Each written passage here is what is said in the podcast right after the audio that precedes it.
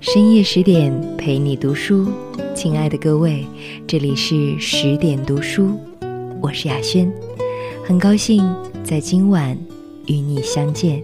今天你身在何处呢？今天你过得好吗？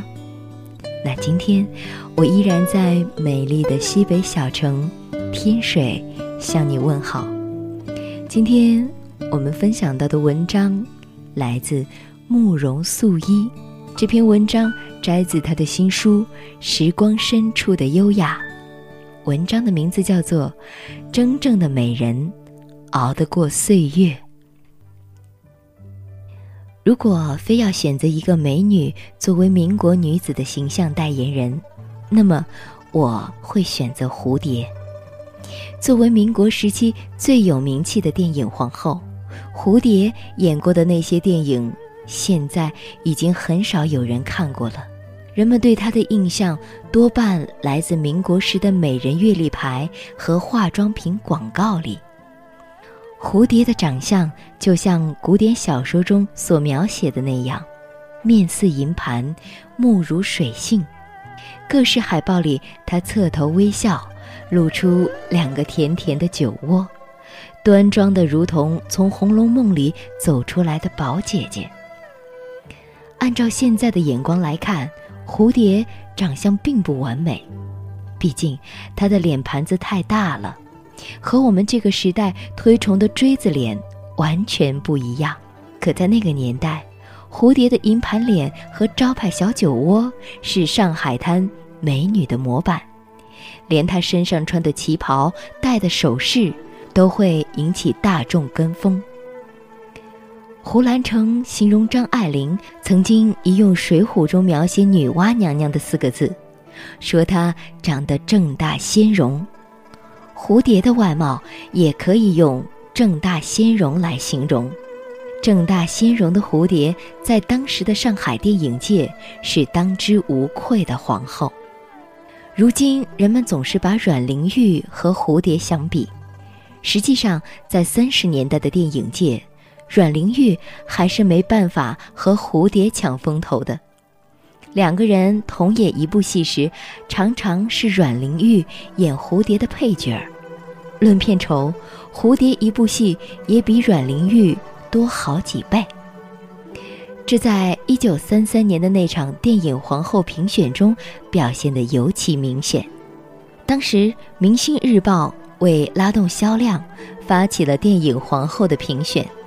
最终，蝴蝶以两万一千三百三十四票当选电影皇后，阮玲玉只得到第三名。可以看出，蝴蝶比阮玲玉的观众缘好得多。毕竟，广大市民更喜欢她这种讨喜的长相。这堪称电影界最早的 PK。据八卦爱好者考证。评选过程中，蝴蝶所在的明星公司不惜花钱去购买报纸，有拉票的嫌疑；阮玲玉所在的联华公司则顺其自然。当时没经纪人，公司就是明星的经纪人。按照这个局面来看，蝴蝶的经纪人比阮玲玉的经纪人要给力多了。经纪人不就是该全力捧明星吗？如果要比谁更清高，还在名利场混什么混呢？这一场没有硝烟的战争以蝴蝶完胜告终，奠定了她一生的江湖地位。蝴蝶的好处在于清醒自知，尽管被评为电影皇后，她还是不止一次说，论演技，她是比不过阮玲玉的。阮玲玉天资出众，演谁像谁。蝴蝶自知没有那样的天赋，她之所以能成为电影界最耀眼的明星，是靠刻意的追求和出色的情商。蝴蝶是那种从小就知道自己要什么的人，很小的时候她就立志要做演员。十六岁那年，上海中华电影学校招生。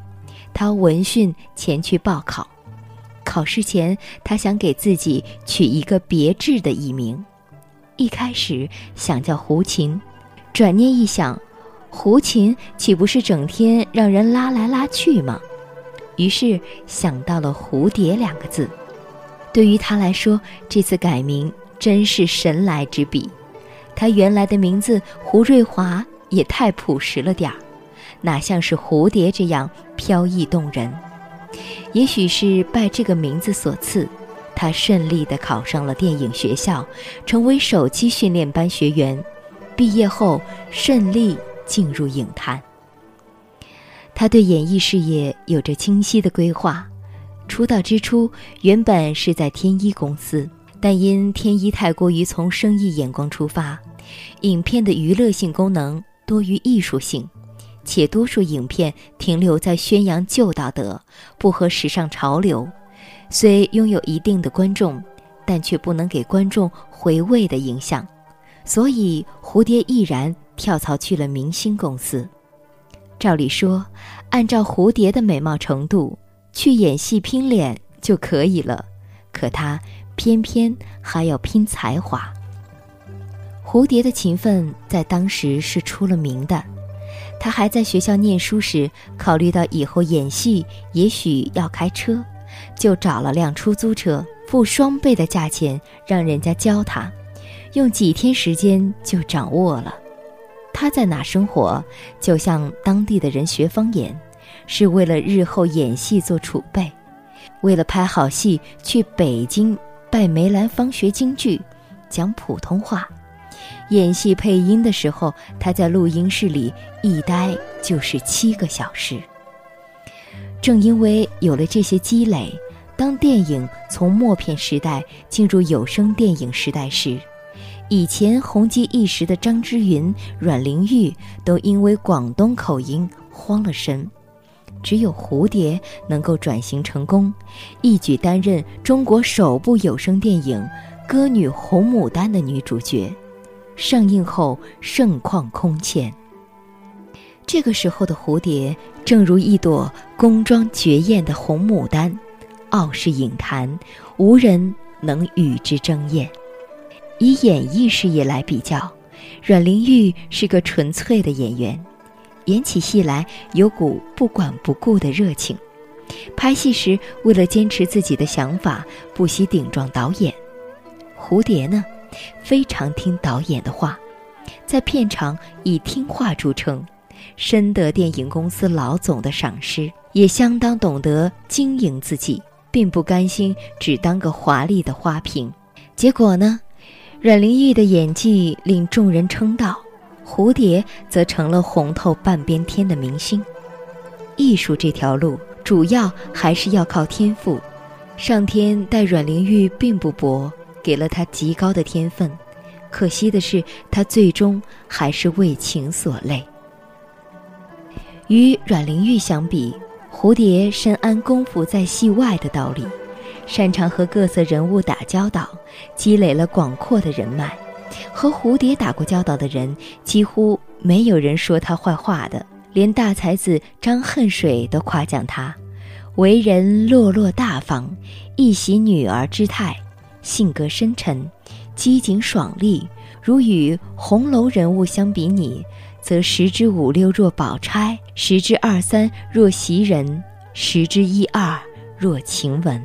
也许是为人太深沉机警了。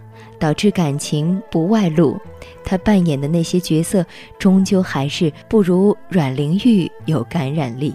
都说人生如戏，大美人蝴蝶的情史拍出来绝对比他演过的任何一部电影都更有戏剧性，而且是时下最流行的霸道总裁爱上我时的虐恋，虐得荡气回肠，虐得狗血淋漓。蝴蝶本人结婚很早，先后有过两次婚姻。第一任丈夫是和她合作拍戏的男演员林雪怀，第二任丈夫是商人潘有生。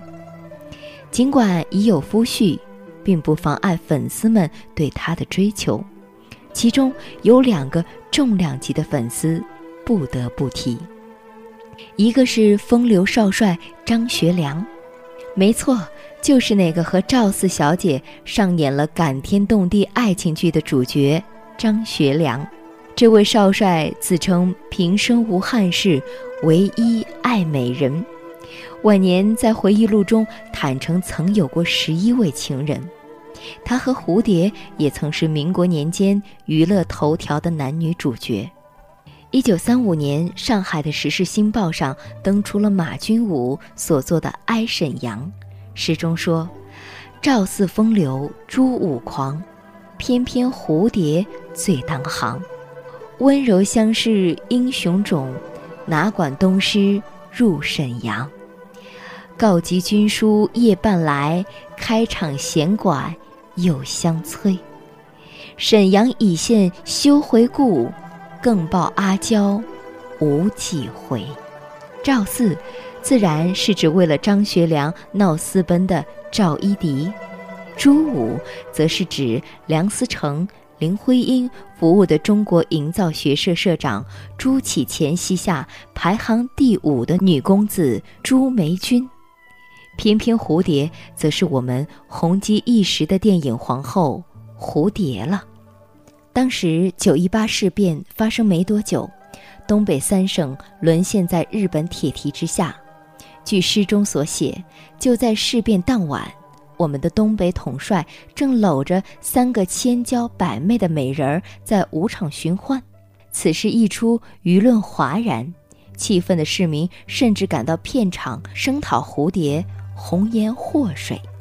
事后有不少人为张学良辩解，依照这位少帅的纨绔作风，罔顾国事，流连舞场，倒不是不可能，只是蝴蝶有点冤枉。他和张学良也就是普通的偶像和粉丝的关系，照他的说法，连面儿也没见过。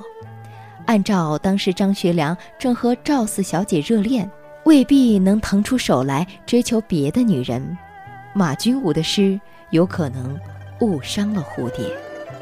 女明星们特别容易成为流言的受害者。面对流言，阮玲玉留下了人言可畏后撒手人寰。蝴蝶呢，承受过比阮玲玉恶毒一百倍的流言，却选择了辟谣和隐忍。直到许多年后，他在回忆录中轻描淡写地说：“对于有些谣言，我并不大在乎。如果我对每个传言都那么认真，我也就无法生存下去了。”人言可畏，那要看你对流言的态度如何了。你越在乎，它的杀伤力就越大；你不拿它当回事儿，它就不是个事儿。另一个重量级的粉丝是特务头子戴笠，这次不是绯闻，而是货真价实的情史。戴笠据说是个好色之徒，但如果光看他对蝴蝶的用情，简直称得上是一大情种。遇到戴笠时，蝴蝶已经三十六岁，且是两子之母。任他如何芳华绝代，这个时候也已经有了红颜渐老的迹象。他们相逢在乱世，蝴蝶半生苦心经营，一共积攒了三十箱珠宝。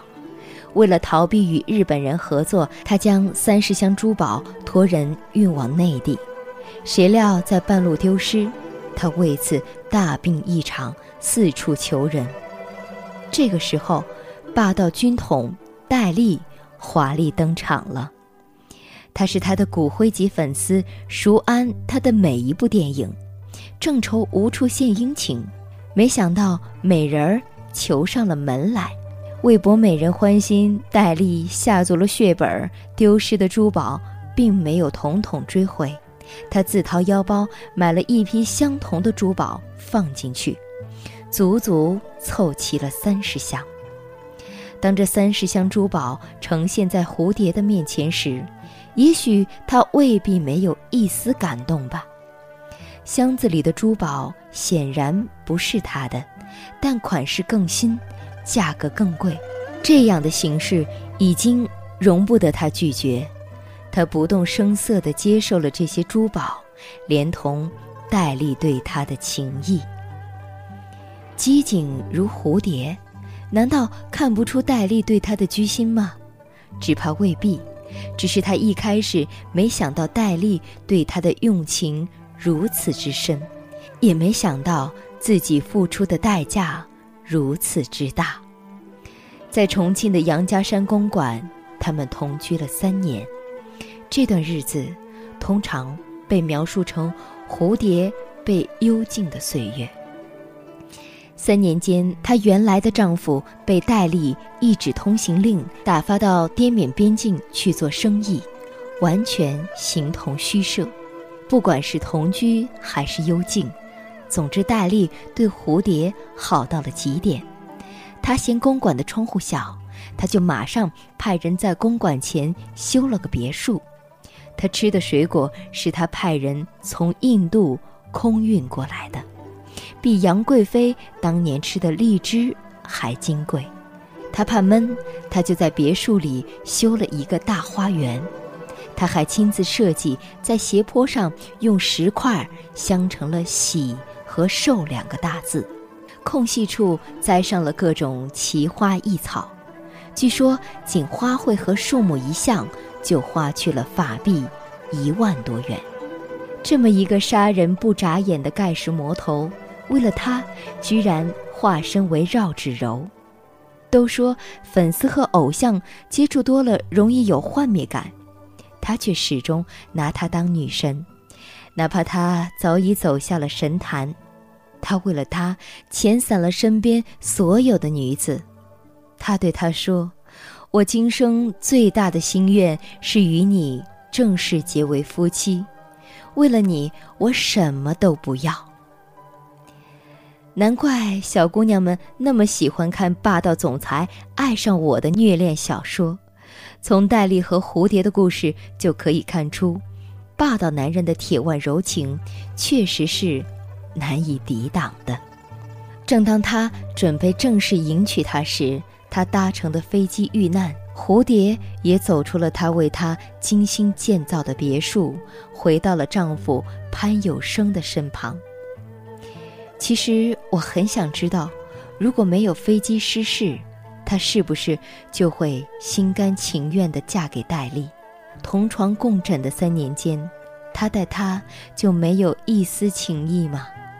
没办法，虐恋小说看多了，总会往这个方向设想。